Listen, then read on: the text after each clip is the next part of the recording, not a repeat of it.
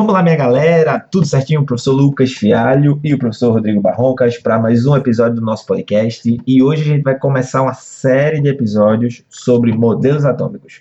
Então eu espero que você se sente na cadeira, coloque o fone de ouvido, pegue aquele café e curta, porque vai ter muito conteúdo de qualidade hoje. Começando pelos primórdios, a gente vai passar lá pela Grécia Antiga, naquele debate filosófico que os caras ficavam só com a roupinha lá sem cueca e seguir o baile discutindo e tentando ver quem era melhor que quem. E depois a gente vai ver uma história de superação com John Dalton, quando a gente concebe a primeira teoria atômica válida e aceita pela comunidade científica. Com vocês, o nosso maestro, o grande comentarista, Rodrigo Barroncas.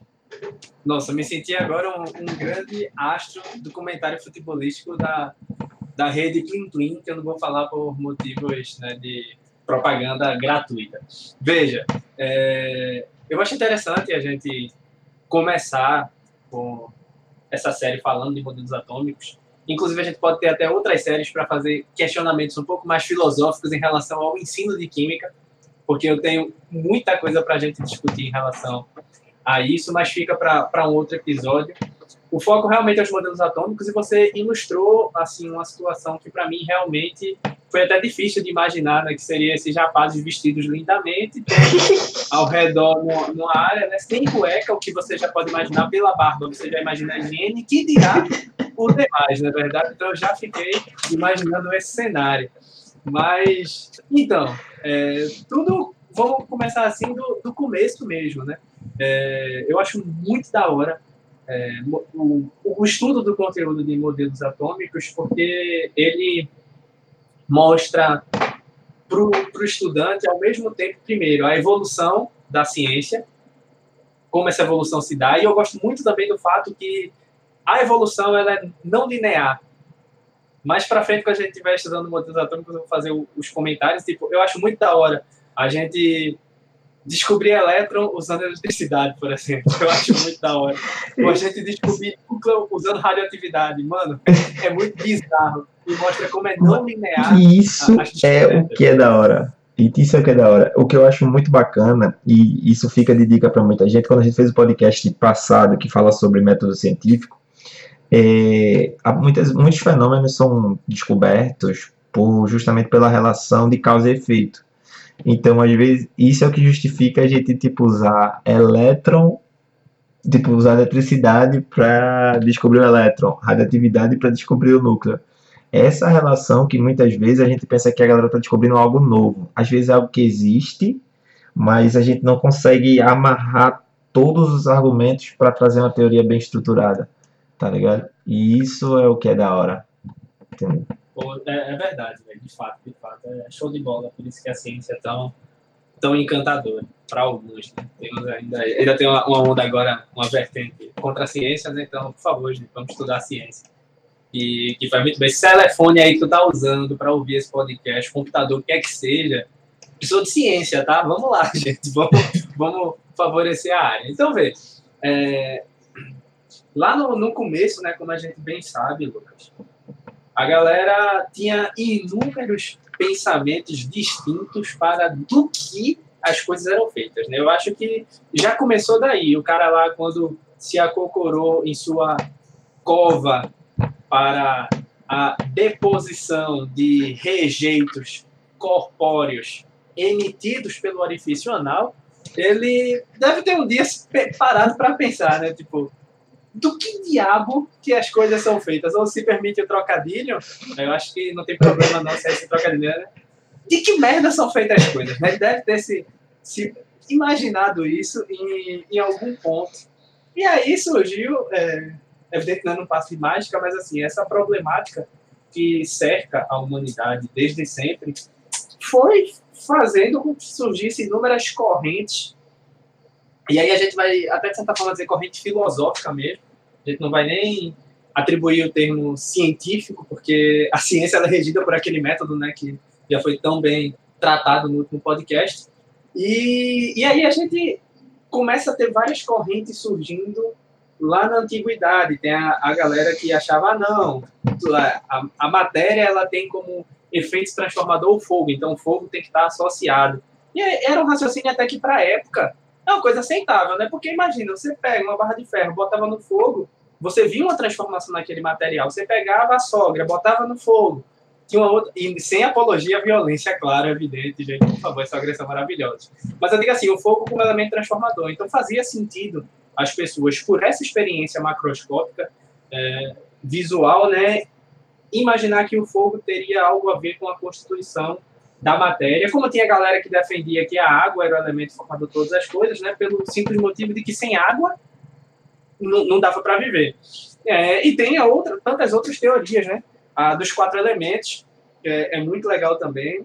E foi a que mais perdurou, né? Tipo, se você for olhar da do, dos quatro elementos, é aquela que acompanhou muito tempo a história. Tipo, houve um misticismo, que foi aquela parte da alquimia que abraça essa, essa concepção filosófica de composição da matéria, mas ela deu, trouxe um prejuízo muito grande. Tipo, eu falo muito sobre, a gente conversou sobre os outros momentos e eu sempre acho que a força da influência que o filósofo que propôs a, a, a ideia dos quatro elementos é, foi, foi muito danosa para o evoluir da ciência. Eu acho que se a galera tivesse tido uma mente mais aberta, menos politiqueira, talvez a gente tivesse avançado muito mais na compreensão do que é a matéria hoje, por ter startado isso com mais brevidade.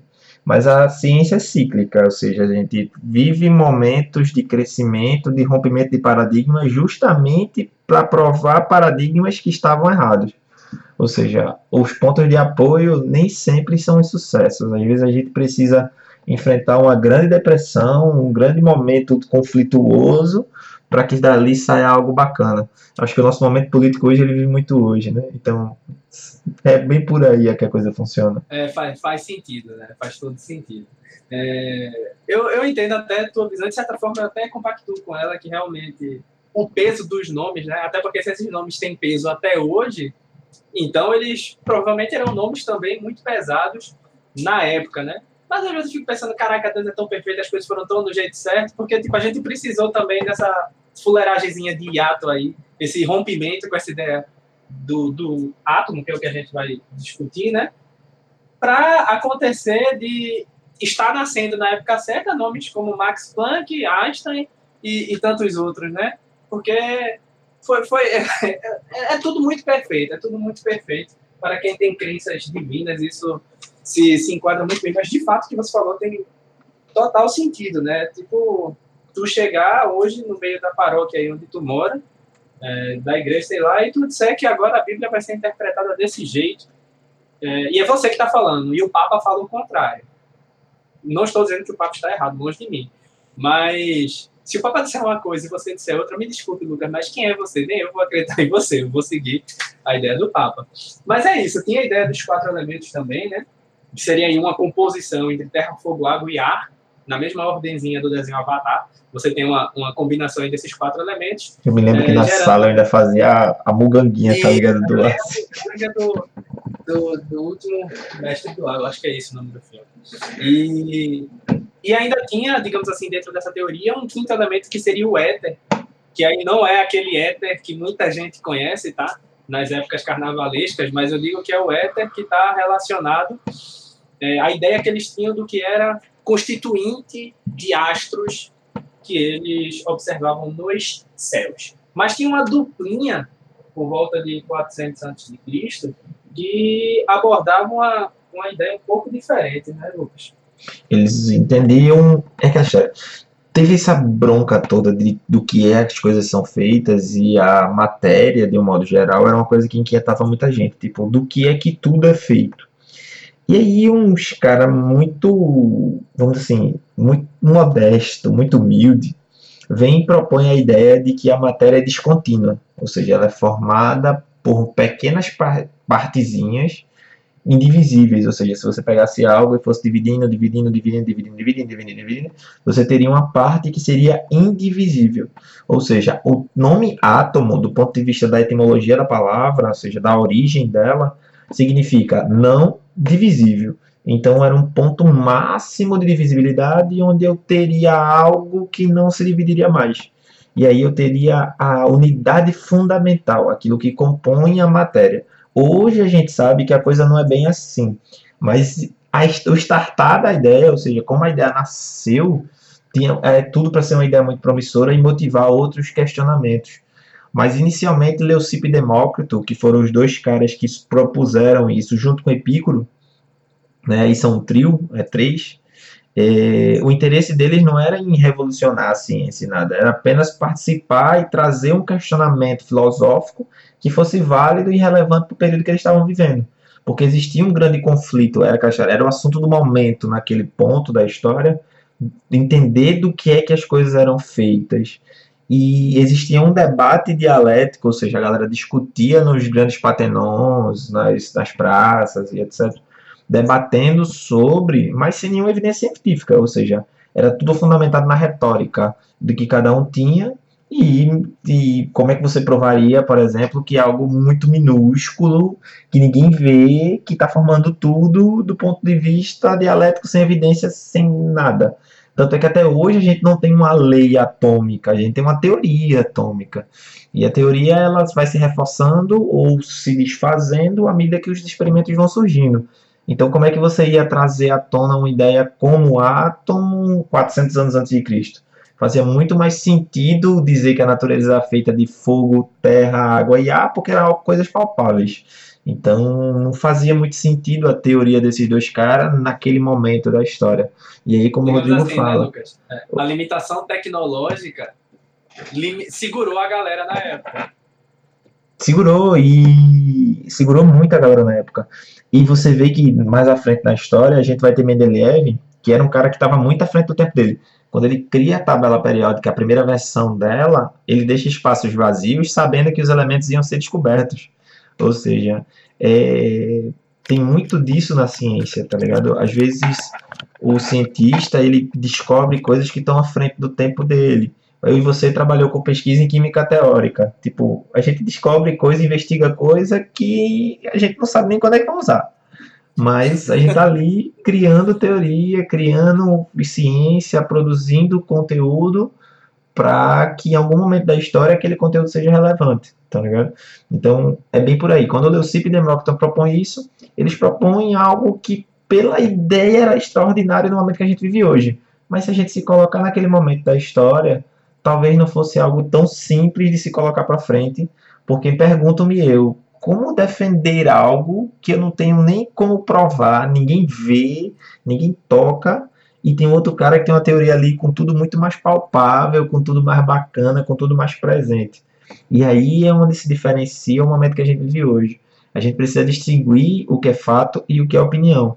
Hoje os fatos são fundamentados no método científico que a gente falou no último podcast. Mas muita gente tem feito de opinião evidência para lastrear coisas que ela acredita. Tá ligado? A gente tem que ter muito cuidado com isso. E nesse período inicial da história, a gente vivenciava um momento muito forte, faltava-se evidências, então era tudo muito na discussão, tudo muito nas ideias, tudo muito filosófico. E a gente não estou desmerecendo a filosofia em detrimento da ciência, da ciência do método científico, que é pra, é, faz parte, um faz parte do outro mas que antes a gente tinha essa fragilidade. Hoje existe um rigor metodológico muito maior que você tem que trazer coisas que sejam é, factíveis, tenham palpáveis, que tenham dados, que tenham um experimento, que tenham um procedimento que seja replicável. E os Leucipo e Demócrito não tinha. Podia ter a melhor ideia do mundo, mas não conseguia validar. E aí como é que fica? E aí a gente tem um grande hiato de quase 2.200 anos, até 1808, que é quando Dalton defende, finca o pé e diz assim: tá aqui uma teoria atômica que vocês podem aceitar, porque tem evidências e fatos científicos. O que ele, a muito custo, conseguiu fazer com que a comunidade científica aceitasse. A história de Dalton é uma história de verdadeira superação, porque ele bate na tecla diversas e diversas vezes. Certo, meu querido? Não tenha dúvida. Eu diria até que desse, desse ato aí, né, de 2.200 anos que a gente tem, eu gosto sempre de dizer que, por mais que a gente não fale no modelo atômico, mas eu acho muito legal a gente ter os alquimistas aí no meio, que de certa forma eles contribuem para o processo, tá certo? Que chega lá em Dalton a partir do momento que a alquimia ela vai, digamos assim, desenvolvendo a ciência química também, mesmo não sendo dito química ainda, mas tem muita coisa que eles fazem, eu, eu costumo até brincar nas aulas de ácidos e bases que no livro está lá escrito, a gente aprende nas universidades, enfim, enquanto estuda, a gente aprende os sabores, né? De ácido e base. Eu digo, gente, graças a Deus aos alquimistas por isso, né? Porque ninguém aqui vai realmente se perguntar se soda cáustica realmente é amarga ou se ácido clorídrico é azedinho. Ninguém aqui vai, vai, vai cometer esse absurdo, né? Mas eu digo assim, é, eu acho que muito do que vem na ciência mais para frente tem contribuição dos alquimistas, até em termos reacionais mesmo. Muitas das reações, é, seja positivas ou não positivas, né, permitidas ou não, factíveis ou não, que devam ser feitas ou não, mas muito é, a gente tem nessa época. Fato é que Dalton, lá no, nos seus estudos com gases, ele começa a buscar explicações, e aí a gente pode depois até ter um podcast especificamente para falar disso, não é o foco agora, mas ele começa a, dentro das suas indagações e dentro dos seus questionamentos, se perguntar como as coisas acontecem, por que acontecem, como ele pode explicar determinados fenômenos no estudo de massas de ar também e tudo mais. E aí ele começa a ser, digamos assim, direcionado cientificamente falando, ou seja, através do que ele observa, das explicações que ele busca, busca que sejam plausíveis para o que ele está estudando, ele começa a observar que a ideia de entender a matéria como sendo feita por pequenas partículas indivisíveis, por assim dizer, que guardam, por exemplo, proporção entre si em termos de quantidade e tudo mais, ele começa a perceber que essa ideia não é tão ruim, né? Que tipo, que é uma ideia que parece muito plausível dentro do que ele está vendo e aí como ele está de certa forma assim ancorado, ancorando suas ideias no que ele vem avaliando e estudando experimentalmente, ele retoma e digamos assim entre parênteses aí, repropõe né, a, a ideia de átomo como sendo é, a unidade constitutiva do, dos materiais.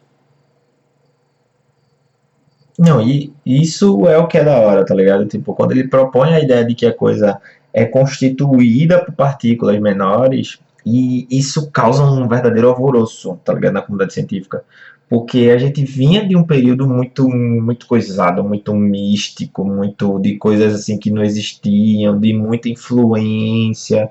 E aí Dalton era um cara que não era rico, que não era estudante das melhores universidades, que não era um cientista de ponta, né? Dalton era um meteorologista com formação de geografia, com conhecimento aqui e ali de coisa então era um cara muito mais esforçado do que, assim, de besteiro.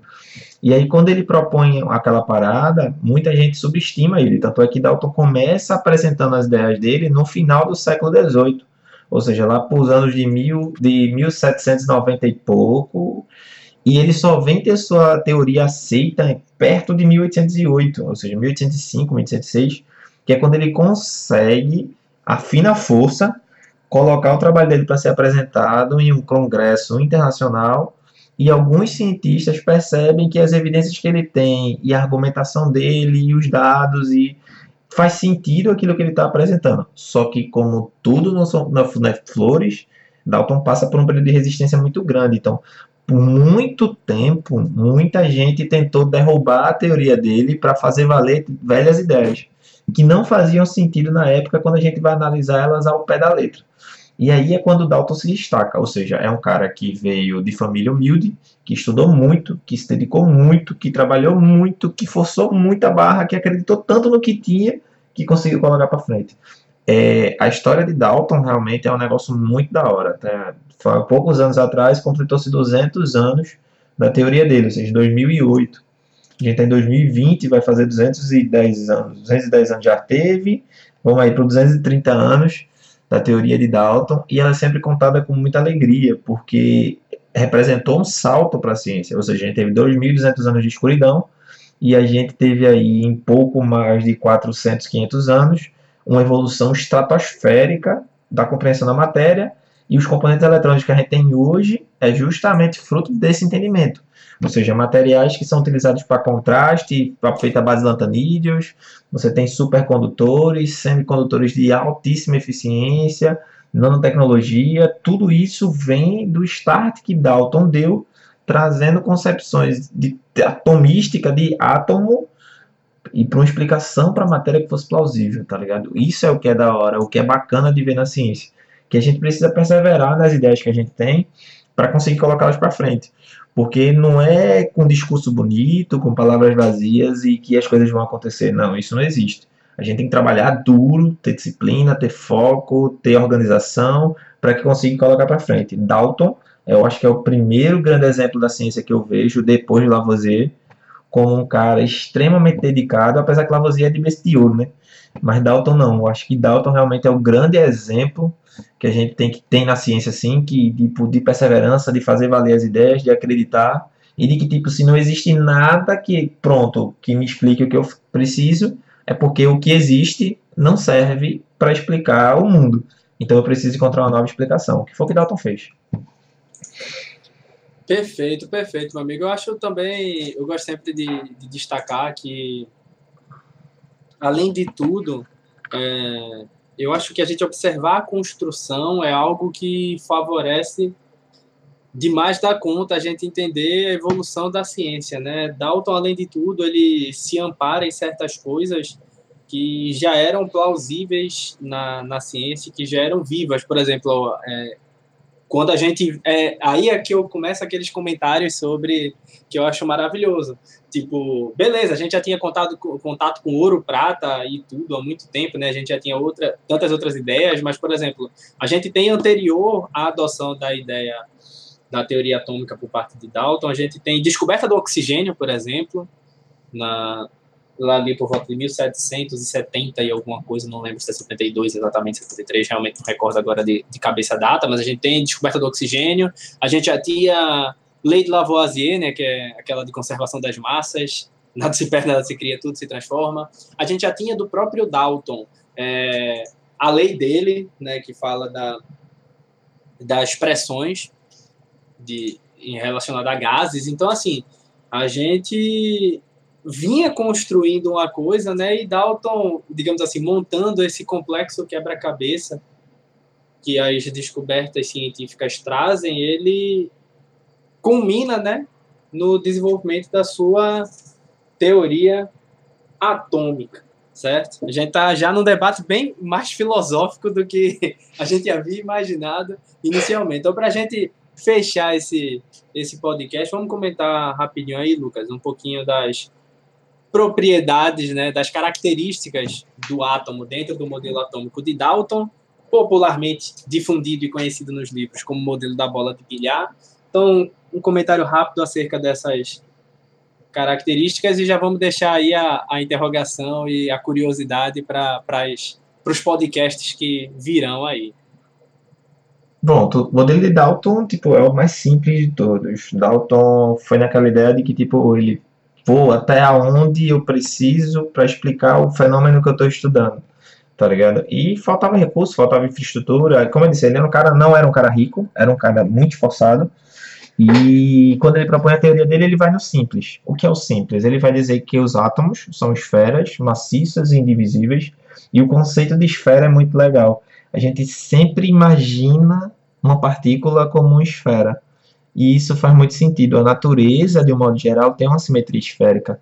Se você for observar a principal composição de todas as formas da natureza, elas são arredondadas, são esféricas, justamente porque isso facilita a existência e a manutenção daquele organismo naquele naquele ambiente. Tipo, tudo na natureza é o meio esférico que funciona melhor.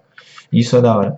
E aí ele propõe um modelo que é uma esfera maciça, indivisível, neutra e que se combina né, em proporções lá bacaninhas, tudo para dar origem às substâncias.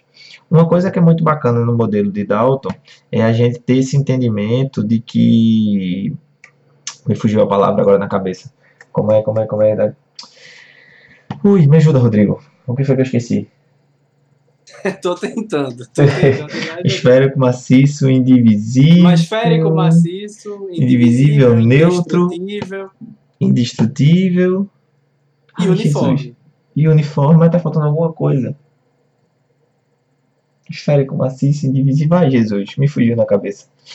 É, é, e vai sair. Sim, lembrei que os elementos eles são sempre idênticos, ou seja, dois átomos de um mesmo elemento químico serão iguais, o que posteriormente foi derrubado com a radioatividade e os isótopos. Ou seja, a gente tem elementos do mesmo átomo, na verdade, a gente tem átomos diferentes para o mesmo elemento químico. E esse entendimento foi Dalton que trouxe. Então, além das características do átomo ser maciço, indivisível, é, esférico, neutro, Dalton propôs a ideia de que todos os átomos eram iguais, o que não é verdade. Hoje a gente sabe que não, a gente tem os isótopos, mas quem fez essa primeira afirmação, apesar de ser uma afirmação errada, foi Dalton. Então, isso é uma parada que pode aparecer no teu vestibular como uma contribuição de Dalton para a teoria atômica. É, dizer que todos os elementos eram iguais. Isso é uma coisa que surgiu dele, do, da teoria atômica proposta por ele. Até porque ele não tinha muito acesso a outros equipamentos para conseguir É. ter uma teoria muito mais sólida, muito mais robusta. Tanto é que E poucos anos depois, também, né? cientistas com muito mais recurso conseguiram derrubar alguns dos postulados que ele postulado não, né? Alguns dos princípios que ele trouxe para a teoria dele. É, é até, eu ia até fazer esse, esse comentário. Eu pensei que era uma palavra específica apenas que tu ia, queria descrever, não uma característica. Mas eu acho isso da hora, porque assim. É, advém também do fato dele imaginar da indivisibilidade do átomo, da indestrutibilidade, da uniformidade, enfim. Eram todas características dessa forma que tipo, não fazia ideia, digamos assim, não, não cabe também, né, dentro desse modelo, você imaginar, por exemplo, quantitativo de prótons e de elétrons e de nêutrons, vamos pensar. São subpartículas que são descobertas até depois. Então, eu até entendo, é, dentro dessa teoria, o entendimento de todos os átomos serem iguais. Massa, porque a gente falar de isótopo, a gente está falando de átomos que têm o mesmo número de prótons, mas tem números de nêutrons diferentes. E se a gente for falar de, de nêutrons, de descoberta do nêutron em relação à data com a qual Dalton propôs o modelo dele, gente tem mais de 100 anos de distância. Então, assim, é, é um negócio realmente que, que apesar de, eu acho até, digamos assim, que se enquadra dentro da teoria dele. Acredito que você também entende, tipo, que dentro da teoria dele é plausível ele falar que átomos do mesmo elemento são todos iguais. E, e eu acho legal, ele ainda diz assim, que os átomos do mesmo elemento são iguais e que átomos de um outro elemento também são iguais entre si, porém, quando você compara átomos desse elemento 1 com átomos do elemento 2, eles vão ser diferentes entre si. Em outras palavras, todos os átomos do hidrogênio seriam iguais entre si no mundo todo, e não é verdade. A gente tem os isótopos de hidrogênio. É, todos os átomos de carbono do mundo seriam iguais, o que também não é verdade. Mas ele fala que átomos de hidrogênio e átomos de carbono são diferentes entre si. E tá aí, digamos assim, que ele deu um adentro, vamos dizer aí, no, no linguajar popular, porque, de fato, a gente tem que átomos de hidrogênio são diferentes de átomos de carbono, e hoje nós temos essa, essa compreensão que não está nem atrelada a número de nêutrons ou de elétrons, mas sim ao número de prótons de cada espécie, que é a discussão de outras De outros conversas outros nossas. podcasts. Isso, de outras E é isso aí, minha gente. A gente encerra aqui mais um podcast do Hoje Tem Natureza. Falamos sobre modelos atômicos e eu quero deixar um questionamento para vocês. Em comparação aos modelos mais atual, o modelo de Dalton é o mais errado, o mais certo ou não existe isso? Fica com essa pergunta e aguarde o nosso próximo episódio sobre modelos atômicos. Eu sou Lucas Fialho e o meu colega Rodrigo Barroncas. Queremos desejar a você bons estudos e fique em casa. Falou, galera.